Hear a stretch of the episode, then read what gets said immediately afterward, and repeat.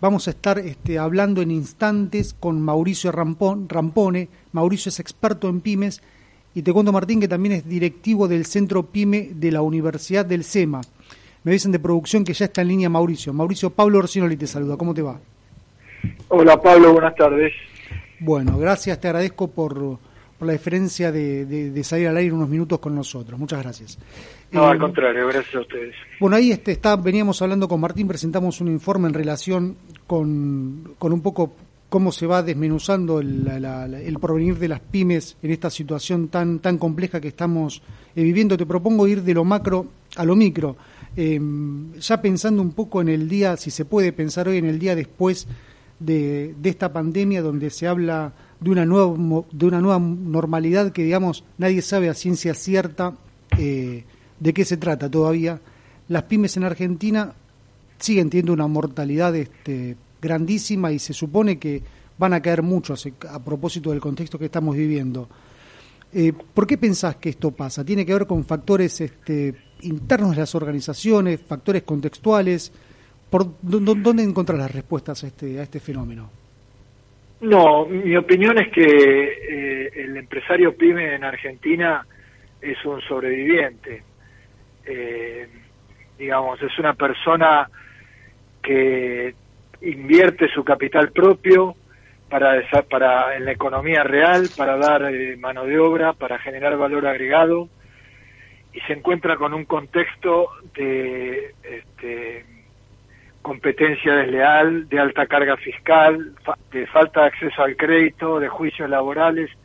Eso en épocas normales. Ahora, imagínate ahora dentro de la pandemia. Realmente la supervivencia del empresario pyme es una, una cuestión crítica y muy complicada.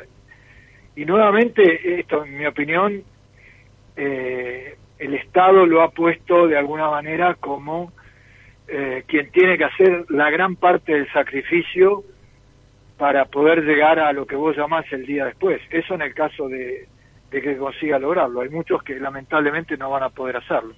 Ahora, Mauricio, hay, hay eh, bueno, sabemos, ¿no? Que hay cuestiones que son eh, controlables y otras que no son controlables. Lo que no es controlable es el contexto. Ahora, y lo, por lo tanto, lo que es controlable es la, la, propia gestión de las, de las organizaciones internas. En ese marco, ¿qué recomendaciones o qué pensás vos que pueden hacer las pymes en función de eh, achicar un poco el margen de error que se presenta a nivel interno y contextual y eh, ser más previsibles en el horizonte del tiempo, ser más sostenibles? Mira, la sugerencia fundamental es no perder el, control del negocio. Eh, esta frase remanida que, habrás leído y se escucha por todos lados de que la caja es el rey. En realidad lo que esa frase encierra es eh, tener una noción clara de dónde estoy parado y revisarla prácticamente todos los días para no verme sorprendido en la vorágine de, la crisis y tener que, este, como ejemplo, decirte, salir a tener que vender un cheque a una cueva al 70% anual, o en el extremo, poner en riesgo los activos principales que mi negocio tiene, mi marca, mi mercado, mi capital humano, mis equipos, etcétera. Ese sería el principal este concepto, eh, tener una hoja de ruta, revisarla permanentemente y conocer cuáles son las posibilidades de esa pyme para poder llegar de nuevo a lo que llamás el día después.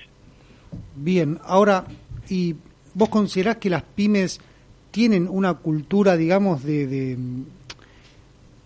de trabajar día a día con indicadores de gestión como que les permita ver ese, ese cuadro de situación en función de tomar decisiones que sean este, las adecuadas o todavía estamos un, tiempo atrás de esa, de esa situación que sería el ideal, digamos? No, estamos un tiempo atrás, pero de todas maneras esto se ve agravado por la crisis. Digamos, el empresario pyme maneja el negocio con una alta dosis de intuición, en muchos casos bien, bien orientada, pero acá se vio envuelto en una situación este, completamente fuera de lo normal.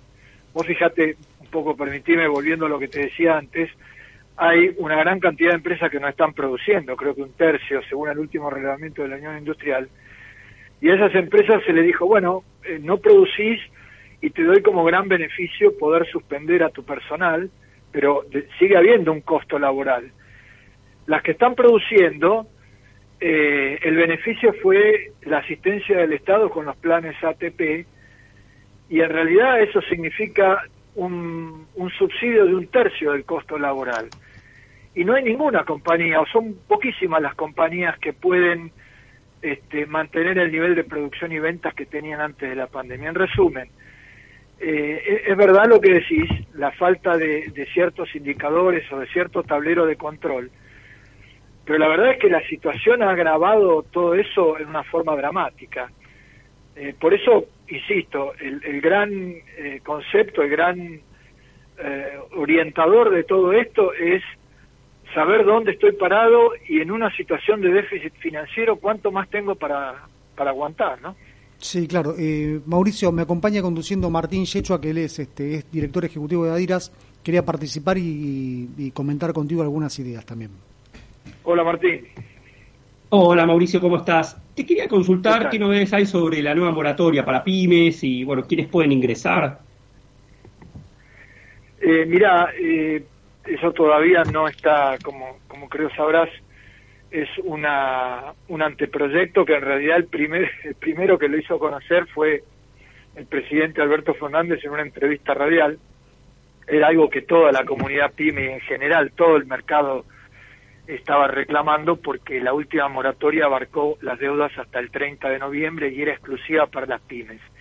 Esta va a ser una moratoria general que va a abarcar deudas hasta el 31 de mayo eh, para todo tipo de empresas. La diferencia entre pymes y empresas grandes va a ser la cantidad de cuotas.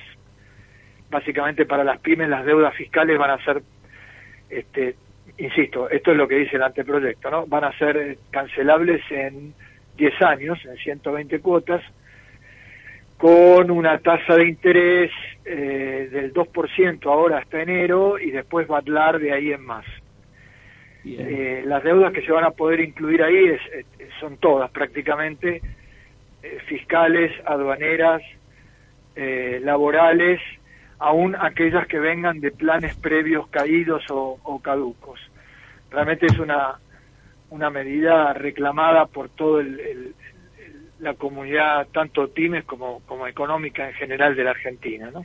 Bien, lo que no va a haber, entiendo, en, en el marco de, de la medida que mencionás, tiene que ver con algún tipo de, no es beneficio la palabra justa, pero sabémoslo así, algún tipo de beneficio para aquellas empresas que han tenido un comportamiento fiscal este adecuado, ¿verdad?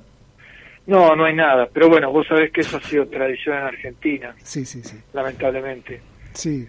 Eh, hay, una, una suerte de incentivo a, a, a, diferir el pago porque de alguna manera eso se va a ver este se va a haber reconocido en algún plan de moratoria. Vuelve a pasar una vez más. Sí, sí, sí, comparto. Es parte de la cultura.